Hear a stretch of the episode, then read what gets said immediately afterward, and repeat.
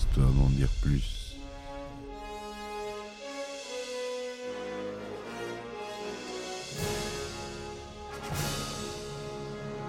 Eh ben attendez, on est en France. Allez, cul sec.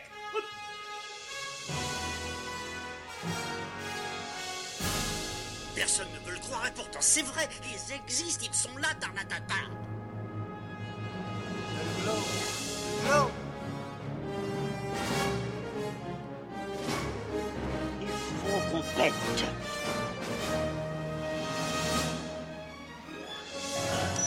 Voyons, le circuit branché, convecteur temporel temporisé.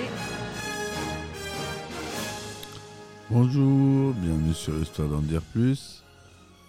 Aujourd'hui, on parle d'un film de notre cher réalisateur Joe Dante, hein, qui est réalisateur de Gremlins. Un film euh, sorti en 81, un film de loup-garou. J'ai nommé Hurlement. Allez, c'est parti mon kiki.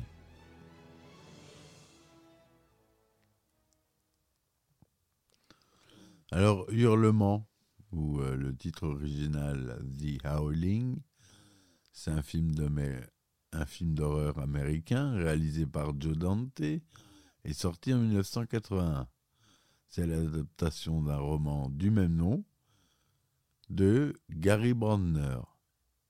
Hurlement est le premier volet d'une saga cinématographique qui compte huit volets. Elle s'achève en 2011 avec Full Moon Renaissance.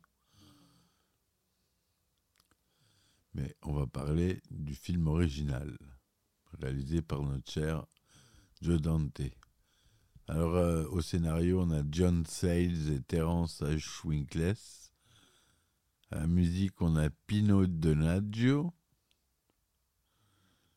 En acteur, on ne sait pas des acteurs très célèbres, Dee Wallace, Patrick Magny, Denise Dugan, Christopher Stone. Société de production internationale Film Investors et Westcom Productions. Dure 91 minutes. Et euh, l'histoire est la suivante. Karen White, jouée par Dee Wallace, est une journaliste de télévision à Los Angeles. Elle se retrouve traquée par un tueur en série nommé Eddie Quist, qui est joué par euh, Robert Picardo. Avec la police, elle prend part à un piège pour capturer Eddie en acceptant de le rencontrer dans un cinéma pornographique.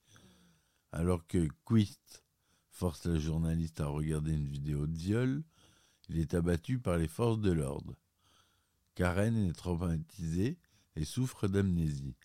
Son thérapeute, le docteur George Wagner, qui est joué par Patrick McNee, on connaît quand même, décide de l'envoyer avec son mari Bill, Christopher Stone, dans un centre isolé à la campagne où ses patients prennent du repos, la colonie. Cet endroit est rempli de personnes bizarres. Il y a une nymphomane sensuelle euh, qui s'appelle Marsha, qui tente de séduire Bill. D'ailleurs, celui-ci, résistant aux avances de la jeune femme, est attaqué et mordu par un loup-garou. Changé, Bill revient vers Marsha et il accepte d'avoir une relation sexuelle avec elle. Durant leur étreinte, leur corps se métamorphose. Karen, sentant son mari s'éloigner d'elle et perturbée par des hurlements la nuit, appelle à son secours son ami et collègue Terry. Celle-ci, avec son compagnon Chris, est en train d'enquêter sur Eddie Quist, dont le corps disparaît de la morgue et fait le lien avec des légendes de loups-garous. Arrivé à la colonie, Terry se retrouve confronté à Eddie Quist, transformé en loup-garou, et alerte par téléphone Chris avant elle-même de se faire mordre. Chris arrive trop tard pour la sauver, mais abat plusieurs monstres grâce à des balles en argent et emmène Karen qui a découvert le secret du docteur Wagner. La colonie est un repère de loups-garous pouvant se métamorphoser à volonté, même sans pleine lune. Lors de la fuite, Karen a été mordue. Dès sa première apparition à la télévision, elle annonce l'existence des loups-garous, le prouve en se transformant en direct et se laissant abattre par Chris. Voilà comment se termine le film. Donc c'est un scénario euh, bien ficelé. J'ai pas lu euh, le livre original. J'ai euh, j'en aurais beaucoup à lire. Les effets spéciaux de maquillage et de, créatures sont faits par le très très très fameux Rob Bottin, dont je ferai un podcast euh, dédié quand je ferai ma série sur euh, les grands des effets spéciaux que je prévois de faire euh, dans la prochaine saison. Donc Rob Bottin qui a créé cette fameuse scène de transformation avec des animatroniques qui pour l'époque étaient très avancés en 1981 donc, euh, pour un budget modeste, le film, il a un budget de 1 million de dollars. C'est pas énorme. Il en a rapporté beaucoup plus. La langue originale du film, s'est tournée en anglais et avec un peu d'espagnol dedans. En couleur, un 85e, 35 mm et son mono. Ouais, pas de stéréo pour ce film. Il est sorti en France en avant-première mondiale au Festival international du film fantastique d'Avoriaz, le défunt festival, en janvier 81. Sinon, le 21 janvier 81 en sortie nationale. Il est aux États-Unis le 10 avril 81. Donc il est sorti en France avant les États-Unis, ce qui était assez rare à l'époque donc à souligner. Interdit au moins de 12 ans lors de sa sortie en France. Jack Conrad devait initialement écrire et réaliser ce film. Il quitte cependant le projet après des différends avec le studio. Terence H. Retravaille ensuite le scénario, mais son travail ne convient pas au producteur. La réalisation est alors confiée à Joe Dante, qui sort du succès de Piranha en 78 pour New World Pictures, Joe Dante arrive sur le projet avec son scénariste de Piranha, John Sades. Les effets spéciaux des créatures devaient être initialement effectués par le grand Rick Baker, spécialiste du genre. Il quitte cependant le projet pour travailler sur le loup-garou de Londres de John Landis le film concurrent euh, de Hurlement. Il confie cependant le travail à son protégé, Rob Bottin. Le rôle de Marshall Quist est initialement proposé à Annette Haven, mais l'actrice trouve le scénario trop violent. Le tournage a lieu en mai 1980. Il se déroule à Los Angeles, sur Hollywood, Hollywood Boulevard, et d'autres villes de Californie comme Mendocino et Westlake Village. Hurlement reçoit un accueil critique plutôt favorable de la presse, recueillant 66% de critiques positives, avec une note moyenne de 6,4 sur 10 sur la base de 29 critiques sur Rotten Tomatoes. Les effets spéciaux sont souvent plébiscités pour leur qualité. Le film a connu, donc, comme je vous le disais, un succès commercial, rapportant 17 985 000 dollars, donc 18 millions de dollars, en Amérique du Nord, pour un budget de 1 million. En France, il a réalisé 1 210 000 entrées, ce qui est beaucoup. Hein. La chaîne américaine Bravo classe ce film à la 81e place de son émission Les 100 moments les plus effrayants du cinéma. Hurlement obtient le prix du meilleur film d'horreur au Saturn Award.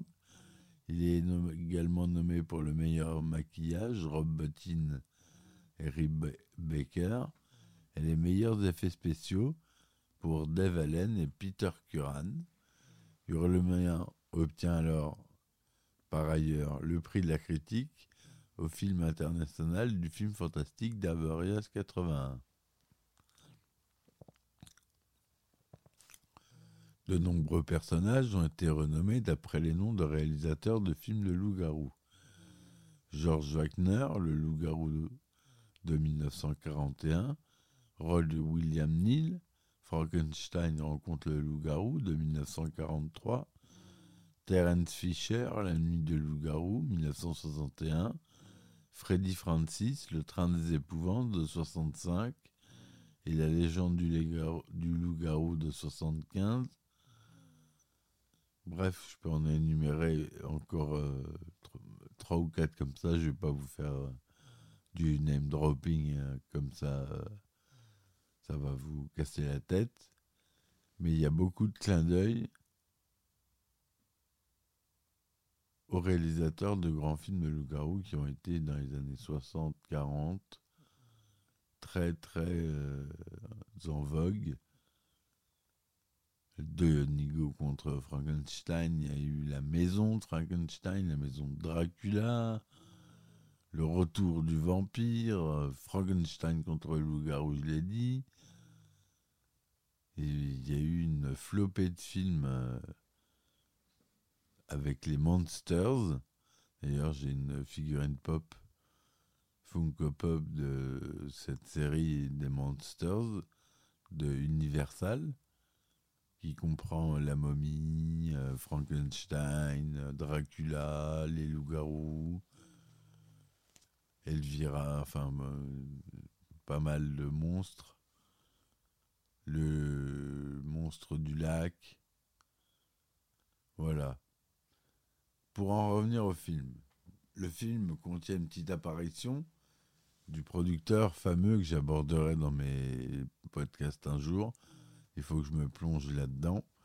Roger Corman, qui lança la carrière de Joe Dante en produisant ses deux premiers films, et qu'on peut l'en voir quand Karen White sort d'une cabine téléphonique. Parmi les différents caméos, on peut également citer celui de Forrest G. Ackerman, fondateur du Famous Monster of Filmland, et qui apparaît dans une librairie avec deux numéros de son magazine entre les mains. Librairie d'ailleurs tenue par l'acteur Dick Miller, que l'on a pu voir pratiquement dans tous les films du cinéaste. Dans le bureau du docteur Wagner, on peut voir une photographie de Lon Chaney Jr., un acteur connu pour avoir incarné un loup-garou dans plusieurs films Universal Monsters, comme je vous le disais. Voilà. C'est entre 1923 et 1960. Merci Wikipédia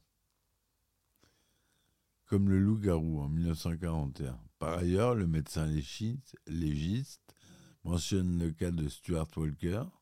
Stuart Walker, c'est le réalisateur de Le Monde de Londres de 1935, l'un des tout premiers films de loup-garou hollywoodien. Alors, euh, il y a une référence hurlement dans un, dans un film suivant de Joe Dante, Gremlins, en 1984, lorsque Billy descend de la cuisine afin de chercher de la nourriture pour les gremlins affamés, on aperçoit un souriard sur la porte du frigo. Celui-ci annonçait la venue du loup-garou dans Hurlement. Plus tard, des photos du film sont affichées dans le cinéma où les gremlins regardent Blanche-Neige et les sept. Voilà. Donc ce film, euh, je vous conseille de le voir. C'est un très bon film de Joe Dante. Le scénario est bien ficelé. C'est pas un film culte, on peut pas dire ça. C'est un bon film qui fait plein de références euh, pour l'amour de Joe Dante au loup-garou. Et il s'en sort très très bien pour un budget modeste. Donc voilà, en résumé, très bon film à voir. si vous ne l'avez pas vu. Voilà mes amis. Donc on a eu euh, aussi Hurlement 2 qui est sorti en 85, qui a été réalisé donc par Philippe Morat. Voilà, avec Christopher Lee, par exemple, comme euh, acteur euh, déjà beaucoup plus connu. Le 2, mais c'est pas des c'est des films un peu oubliables. Et Hurlement 3 en 87, toujours réalisé par Morat. Hurlement 4 en 88. Hurlement 5 en 86. 8. Euh, non, 89. Hurlement 6 en 91. Hurlement 7 en 95.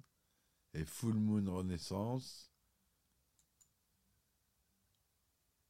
en 2011 par Johnny Mski. Voilà. Des films un peu oubliables. Restez sur le premier.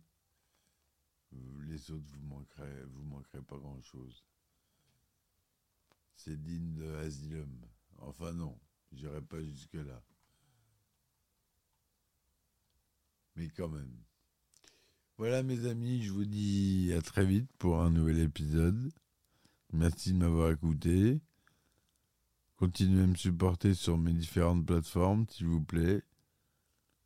Ça me permet de produire du contenu pour vous. Plus de contenu. J'essaie de réaliser un podcast par jour, mais euh, j'ai des épisodes bonus dans ma valise. Et je les mettrai euh, en ligne pour euh, ceux qui s'abonnent et, euh, et ceux qui contribuent. Bien sûr, je les sortirai euh, un jour en, public, mais pour l'instant, je les réserve aux abonnés. Voilà mes amis, merci encore de m'avoir écouté. À très vite et ciao ciao histoire d'en dire plus.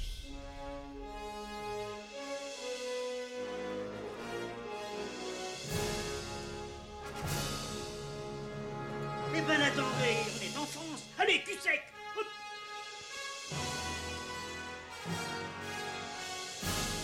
Personne ne veut le croire et pourtant c'est vrai, ils existent, ils sont là, Tarnatata